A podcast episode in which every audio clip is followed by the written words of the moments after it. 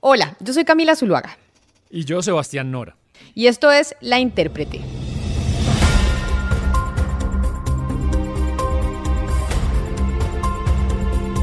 Hoy en La Intérprete vamos a hablar de la Constitución de 1991 de Colombia, porque esta semana en Colombia pues se celebra y se conmemoran los 30 años de la Constitución de 1991, esa Carta Magna que nos rige desde hace tres décadas. Y es un buen momento para reconocerla como una conquista que supuso una salida pacífica y concertada, entre otras, de todas las fuerzas políticas del país de unos años de mucha violencia política y en la que se logró sepultar la carta antiliberal y anacrónica que teníamos desde 1886.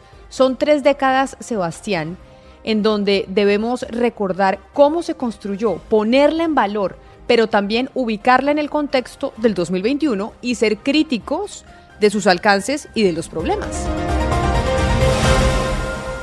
Y Camila, vámonos para atrás, lo que sucedía en aquella época después de tres grandes magnicidios a precandidatos presidenciales para las elecciones de 1990, pues eh, y además de eso, el reto, imagínese, de enfrentar a los carteles de Cali y de Medellín, el proceso de paz como en el M19, la creación de la constitución del 91, pues le hizo sentir, creo yo, a todas las fuerzas que estaban incluidas en el país y que de alguna manera hicieron parte de la participación de un nuevo diseño institucional. Hay que rescatar sus, sus conquistas como usted lo hizo, pero creo yo no romantizarla y ser contundente con sus problemas porque tiene problemas y promesas incumplidas. Yo, por ejemplo, le, le número dos que yo le veo. Uno, la distancia grande que hay entre los derechos sociales que consagra y los resultados materiales. Y número dos, la descentralización, que creo, Camila, yo hace una gran promesa incumplida de la Carta de los Colombianos. Pero le propongo, Sebastián, que antes de entrar en esas promesas incumplidas o reformas que pueda necesitar la Constitución del 91, que hagamos un viaje por cuál fue su semilla y cómo se concibió esa Carta Magna. Y empiezo con lo que pasaba en 1990, y es que Colombia en ese momento vivía un clima de violencia y de crisis política que fue el terreno fértil para que minorías y sectores ajenos al bipartidismo pues demandaran un proceso constituyente. La repartición burocrática del Estado era una cosa de dos desde hace siglos, pero con lo que sucedió en esos años y con actualizaciones normativas y tratados internacionales en materia de derechos humanos, se agotó la paciencia de quienes vivían en esa época y quisieron modernizar las leyes y el Estado. Sí, digamos, y eso lo dicen las personas que vivieron en esa época, que se mezclaron muchos factores. No fue solamente una razón, que hicieron una suerte de cóctel posible, un cóctel ideal para abrir esta posibilidad. Oigamos, yo creo que quizá Camila el protagonista del momento de César Gaviria, el expresidente, de cómo fue ese momento, él cómo lo recuerda, y estas declaraciones él las dio hace 10 años, cuando se cumplían pues 20 años de la Constitución. No, eso fue un proceso que fue largo, comenzó a la mitad del gobierno del presidente Barco. El día crítico fue el día que se voló uno de los Ochoa, que salió caminando de una cárcel, y eso hizo estremecer al, al, al gobierno le, le, le, creó un desafío gigantesco y fue en ese momento que empezamos a entender. ¿Usted como ministro en ese entonces? Yo como ministro y que hablamos del plebiscito, escribimos un memo y hablamos del plebiscito, hicimos un acuerdo con Pastrana, el Consejo de Estado lo tumbó, empezamos a hacer una reforma constitucional, yo tramité la primera vuelta de esa reforma de como un acuerdo con Galán y con Pastrana, a pesar del gobierno oposición y de todo aquello. Yo dejé el gobierno después de la primera vuelta y después lo que vino fue la muerte de Galán, el narcoterrorismo, la muerte del magistrado de la claro. Corte, eh, la tumbada del avión, la volada del DAS. Ahora, si bien la corporación política logró consensos y le abrió puertas a la posibilidad de una nueva Carta Magna, hubo un movimiento ciudadano, mejor conocido, pues estudiantil, mejor conocido como la séptima papeleta, Sebastián, en ese momento que empujó a los partidos políticos y prendió la llama del clamor constituyente entre la opinión pública. Esta es la historia, mire. El 11 de marzo de 1990, el electorado estaba convocado para elegir Senado, Cámara, alcaldías, asambleas, consejos y una consulta interna del Partido Liberal en ese entonces. Es decir, cada votante debía depositar seis papeletas en la urna y lo que hicieron estudiantes de las universidades públicas y privadas es que hicieron una séptima papeleta que salía en los periódicos para que se pusiera en el sobrecito con esas otras papeletas y por eso esta fue la séptima papeleta. Y este grupo de estudiantes y de profesores, también intelectuales, participaron eh, lo que propusieron es que se incluyera esa séptima papeleta en la que se reclamaba la convocatoria de una Asamblea Nacional Constituyente. Digamos que el germen de esa idea, y lo cuentan ellos, se dio, se dio en especial, Camila, en las aulas de las universidades Javeriana y El Rosario en 1989. Y digamos que fue, lo lindo de eso es que fue algo espontáneo. Y así lo recuerda, por ejemplo, Fernando Carrillo, que fue ex procurador y un líder fundamental de lo que se conoce como la séptima papeleta. Una vez una clase de constitucional, yo le planteé a algunos estudiantes en el Rosario la posibilidad de que hubiera una consulta informal. Yo dije, ¿por qué no pensamos en un mecanismo informal, extra Congreso, que es simplemente un papelito que meten todos los ciudadanos a las urnas. La actual alcaldesa de Bogotá, Claudia López, fue otra de las lideresas que hizo parte de ese movimiento, así como Fernando Carrillo, quien acabamos de escuchar. Así lo recuerda en un especial que hizo El Espectador sobre los 30 años de la Constitución. Escuchemos lo que dice la alcaldesa. Yo era estudiante de la Universidad Distrital, estudiaba licenciatura en Biología. Siempre he dicho que me motivó a entrar al movimiento de la séptima papeleta, al movimiento estudiantil por la constituyente, que Tenía una enorme ilusión de estrenar mi ciudadanía, de votar, pero no me la alcanzaron a entregar y no pude votar en esas elecciones. Iba a votar por primera vez en las elecciones nacionales de 1990. Y entre que me entregaron la cédula y llegué a las urnas, los tres colombianos por los que yo hubiera querido votar a la presidencia los habían asesinado. Luis Carlos Galán lo habían asesinado, Carlos Pizarro y Bernardo Jaramillo. Y este movimiento, Camila, despertó mucho entusiasmo entre la ciudadanía. Y además también eh, a las urnas venía impulsado por la opinión, por el aire de intelectuales como García Márquez y muchas otras personas que depositaron su séptima papeleta pero no fue contabilizada porque hay que recordar, pues porque en ese momento no tenía ningún tipo de, validez jurídica. Pero ante los reclamos eh, de las personas, las movilizaciones, pues no le quedó otra que a Virgilio Barco, que en ese momento era el presidente, de buscar la manera de darle legitimidad a esas casi dos millones de papeletas que se pusieron en las urnas. Ese tipo de reforma constitucional, Sebastián, no estaba autorizado en la Constitución de 1886, estipulado en el artículo 13 del plebiscito de 1957. Entonces, la consulta arrojó cerca de 2 millones de votos y provocó una situación de facto, es decir, un estado de sitio que Barco, el presidente de ese entonces, legalizó por decreto número 927 de 1990 y se facultó a la organización electoral para contabilizar los votos que habían depositado en las elecciones presidenciales el 27 de mayo de 1990. Es decir, Camila, lo que usted acaba de decir es que Barco, por decreto, y tenía que hacerlo a través de un estado de sitio porque la constitución no lo permitía legalizar esos votos simbólicos, que pasaron entonces a ser unos votos verdaderos por eso que usted acaba de contar.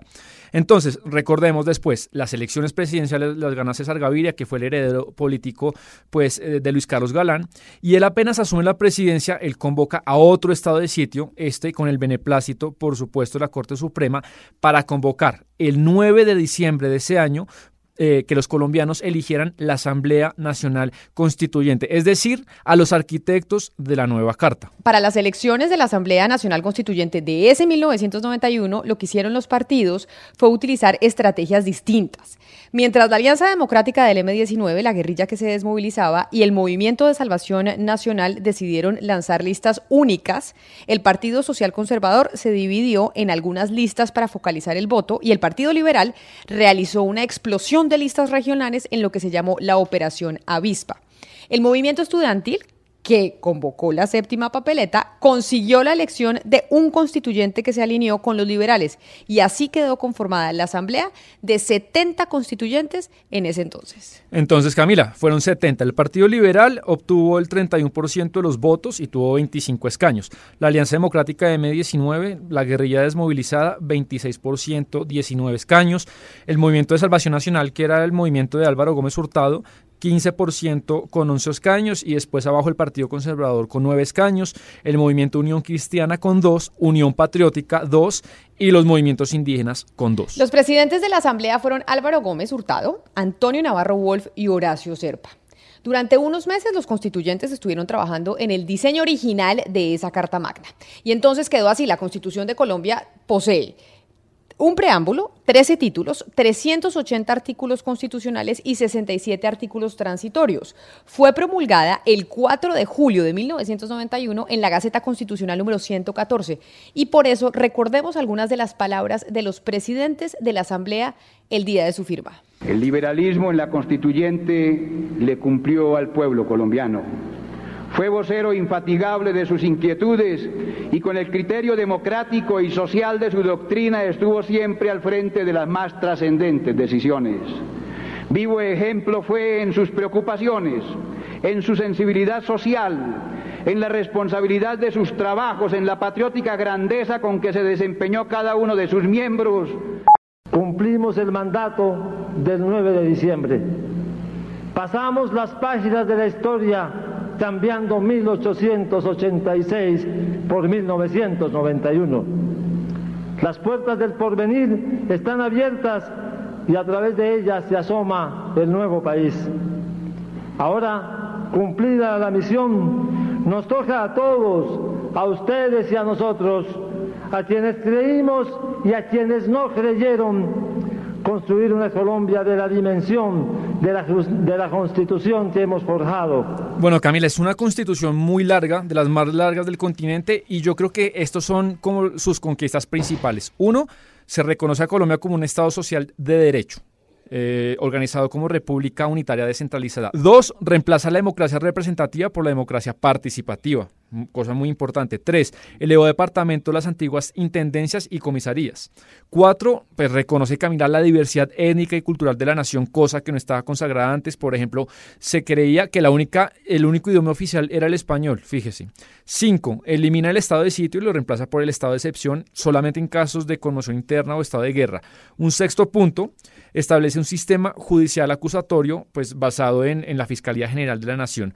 Y séptimo, pues crea la acción de tutela, que es una figura en la que pues le ha valido a muchos colombianos para que se les rescaten y se les reconozca derechos que son vulnerados. Estos fueron cambios maravillosos, Sebastián, esto que usted acaba de, de, enumerar, que abrieron la puerta a un país mucho más liberal y sintonizado con la democracia moderna de ese entonces. De hecho, la constitución del 91 es muy avanzada en nuestro continente y pues Muchos se preguntan, bueno, pero ¿cómo se ve la constitución a los ojos de hoy? Yo le digo que es muy avanzada, pero esto es lo que nos dijo el eh, ex procurador Fernando Carrillo, que además fue uno de los líderes estudiantiles de esa séptima papeleta. Vacíos institucionales, constitucionales, que ha creado el muy endeble desarrollo legislativo de los derechos sociales, y en eso estoy de acuerdo con Antonio.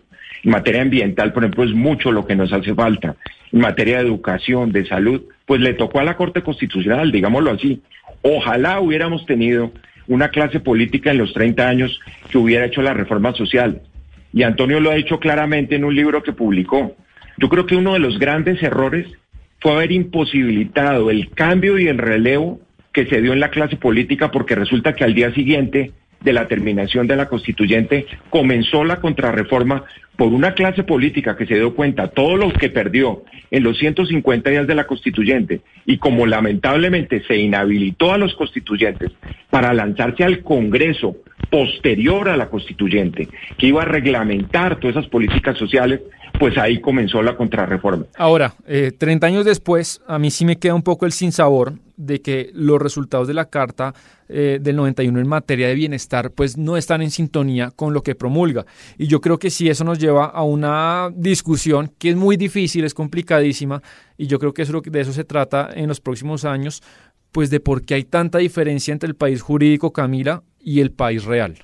Y por eso es que no se habla de parte de casi ningún movimiento que no sea extremo, Sebastián, en estos momentos en Colombia, de una Asamblea Nacional Constituyente. Eso siempre sale de algún extremo por ahí, pero casi todos los sectores sociales reconocen las conquistas de la Constitución del 91 y que lo que falta es aplicar todo lo que se dijo ahí en esa Carta Magna, que vuelvo y le repito, a diferencia de Chile, por ejemplo, en donde estuvieron y están en su proceso constituyente, pues si están teniendo que reformar una constitución o hacer una nueva porque quieren reemplazarla de una dictadura. La constitución del 91 en Colombia es una constitución supremamente garantista y supremamente avanzada para su época. De hecho, lo sigue siendo. Sí, además, pues no hay clima para un proceso tal. Yo creo que un proceso de esa magnitud y esa trascendencia, pues casi todo el mundo debe estar en esa sintonía y sentirse representado, si no, si no es inviable pero además sí creo que sí puede pensarse en hacerle una ingeniería en puntos fundamentales. Por ejemplo, lo hemos comentado muchas veces en la intérprete, el tema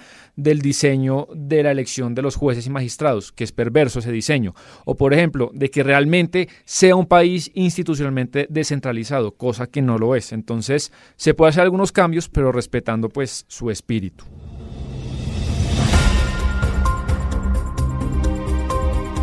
Así llegamos nosotros al final de la intérprete, hoy haciendo un homenaje a esa Carta Magna que rige a Colombia desde hace 30 años, tratando de explicar un poco cuál es su espíritu. Obviamente hay análisis mucho más profundos que hacer, pero queríamos hacer un recorrido para entender un poco qué era o qué es lo que nos ha dejado esa constitución del 91 que sigue vigente. Sebastián, gracias. Nos volvemos a encontrar dentro de ocho días. Ah, no, porque usted se va, usted sale a vacaciones. Estaremos de vacaciones unas tres semanas, Camila. Unas tres semanitas, pero aquí la intérprete de este podcast aparecerá todos los jueves en su plataforma favorita. Estamos en Spotify, en Deezer, en Apple Podcast y por supuesto en blurradio.com.co. Hoy la intérprete se hizo posible gracias a los textos de Sebastián Nora, la producción periodística de David Ferro y Jennifer Castiblanco, a la musicalización de Gonzalo Lázari y a la operación de Camilo Reina.